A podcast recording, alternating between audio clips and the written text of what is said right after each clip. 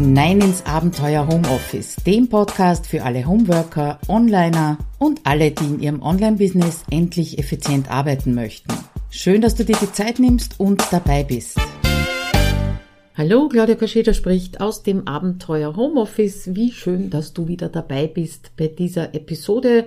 Heute tauchen wir ein bisschen in Aufgaben oder ja, vielleicht auch Tipps ein, was du tun könntest, nachdem du deinen Blogartikel fertig geschrieben hast, veröffentlicht hast, vielleicht sogar schon. Das ist so ein bisschen verschwommen und ich möchte dir fünf Tipps mitgeben, geben, beziehungsweise fünf Aufgaben äh, danach mitgeben, an die du vielleicht bisher nicht gedacht hast.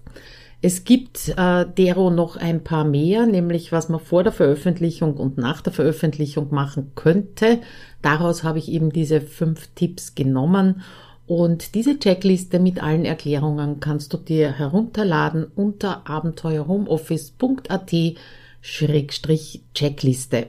Link kommt natürlich wie immer in die Show Notes. Aber fangen wir mal vorne an, äh, wie ich überhaupt zu dieser Checkliste gekommen bin oder zu diesen Tipps. Naja, ich höre von meinen Kundinnen halt, ja, wenn's nur das Schreiben wäre von Blogartikeln, das wäre ja noch äh, machbar, aber dann kommen eben so viel Dinge rundherum, dieses typische Gedöns rundherum. Und da bleiben sie ganz oft hängen. Das heißt, die Energie geht aus, die Puste geht aus und dann werden halt viele Dinge nicht gemacht, die durchaus hilfreich wären und natürlich auch einen äh, Effekt erzielen dann bei der Verbreitung der Blogartikel beziehungsweise beim Auffinden der Blogartikel. Also fangen wir mal an.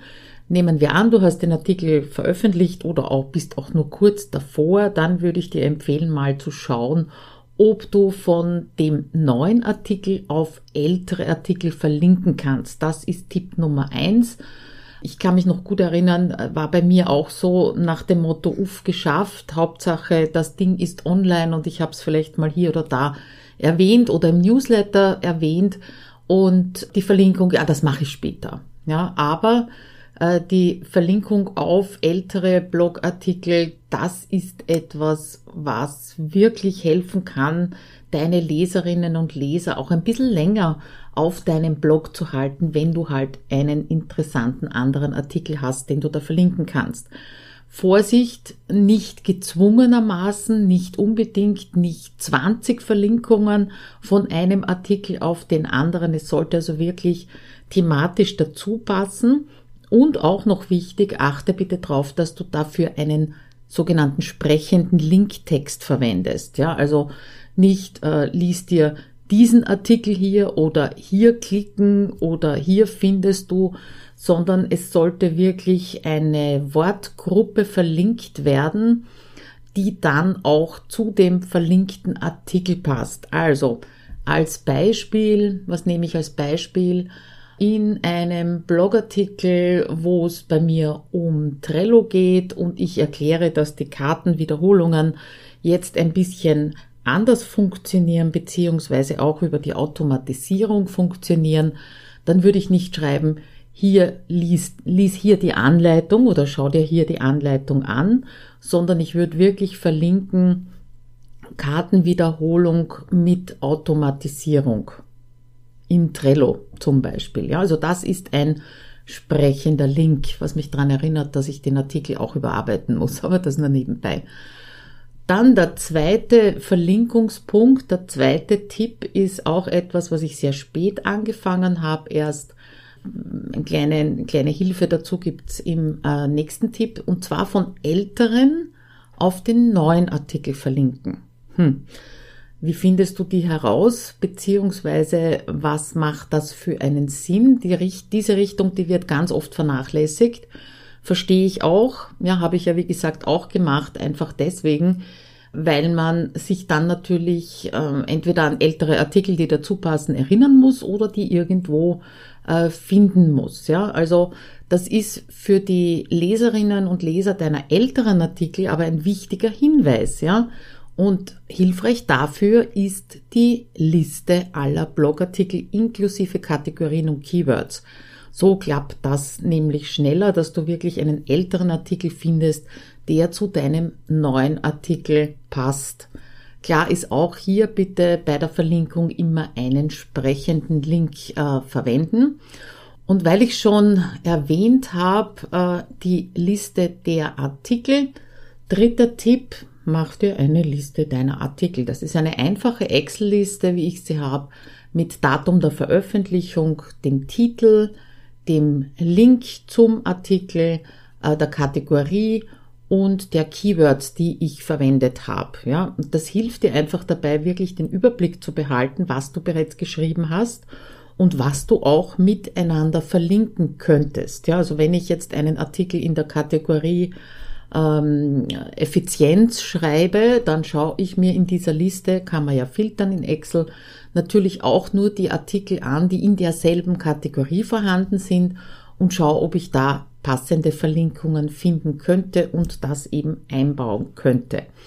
Da gibt's ein Plugin dazu, das heißt WP All Export. Wir sind natürlich in der WordPress-Welt und die, äh, dieses Plugin hilft dir dabei, diese Liste einmal zu erstellen, wenn du bereits einige Artikel veröffentlicht hast. Und natürlich gehört da auch dazu, äh, dass jedes Mal, wenn du einen neuen Artikel schreibst, diese Liste händisch ähm, erweiterst. Ja, man kann natürlich einmal im Jahr hergehen und sich diese Liste ziehen, aber ich habe da noch ein paar andere Zusatzinformationen auch drinnen, die jetzt da nicht von WP Export äh, reingenommen werden und deswegen ist es ganz gut, das händisch weiterzuführen. In der erwähnten Checkliste gibt es dann auch Links zu zum Beispiel diesem Plugin, falls du das über die Suche nicht findest. Okay.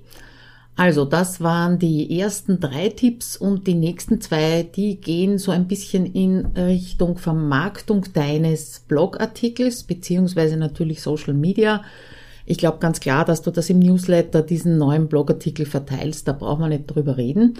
Aber dann gibt's auch noch zwei Tipps, nämlich der eine, dass du deine Social Media Postings in dem Moment, in dem du den Artikel fertig hast, veröffentlicht hast, schon mal vorbereitest, ja. Ähm, du bist dann noch ganz tief im Thema drinnen, du weißt, worüber du geschrieben hast. Äh, du hast in den Blogartikel vielleicht ein paar Zitate eingebaut, Bilder eingebaut, äh, was auch immer. Drum bist du wesentlich schneller, wenn du gleich nach dem Veröffentlichen bzw. Fertigstellen deines Blogartikels die Texte äh, dazu schreibst und die Bilder dazu gestaltest oder halt andere Medien, die du für das Teilen deines Artikels äh, verwenden möchtest. Also zum Beispiel Zitatbilder, Textzitate, Tipps, die du daraus extrahierst. Vielleicht hast du auf Social Media schon mal meine Quick-Tipps gesehen und so weiter und so fort. Können natürlich auch Shorts sein, kurze Videos sein, was auch immer.